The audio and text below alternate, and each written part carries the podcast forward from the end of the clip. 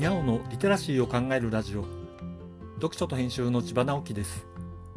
このチャンネルでは読書と IT 時代の読み書きそろばんを中心に様々な話をしています。今回のタイトルは散歩の紅葉というものです。散歩は体に良さそうなので習慣にしている方がたくさんいると思います。この2年くらいの世の中の状況から僕自身は外出する機会が大きく減ってしまったこともあってあえて外に出るために散歩をすることが増えました。この冬は雪が多いこともあって頻度は減っているのですが歩数がポイントになるコカ・コーラのコークオンというアプリの週間目標をクリアするくらいにはなんとか歩いています。散歩が良いなと思うのはランダムな外部刺激を得ることができることです。冬の今の時期だったら冷たい空気だけでなくデコボコした歩きにくい道とか積もった雪のために遠回りを強いられることなど夏場とは全く違う理不尽な刺激がたくさんあります夏場は夏場で天気が良ければどんどん気の向くままに歩いていって気がつくと8キロとか10キロとか歩いてしまうこともあります。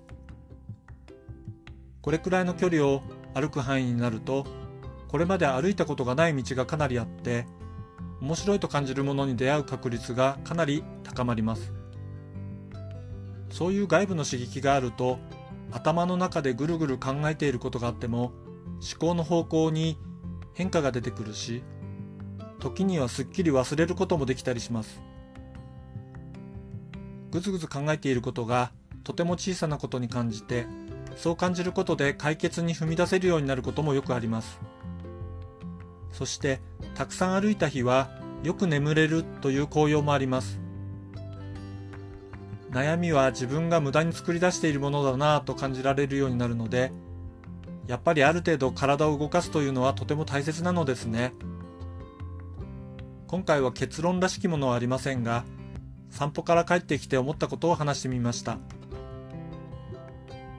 読書と編集では IT を特別なものではなく常識的なリテラシーとして広める活動をしています詳しい内容については概要欄のリンクからまたは読書と編集と検索して猫がトップページに出てくるホームページをご覧くださいこの配信の書き起こしをノートで連載しています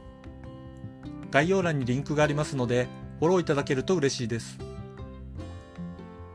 今日もワクワクする日でありますように。千葉直樹でした。ではまた。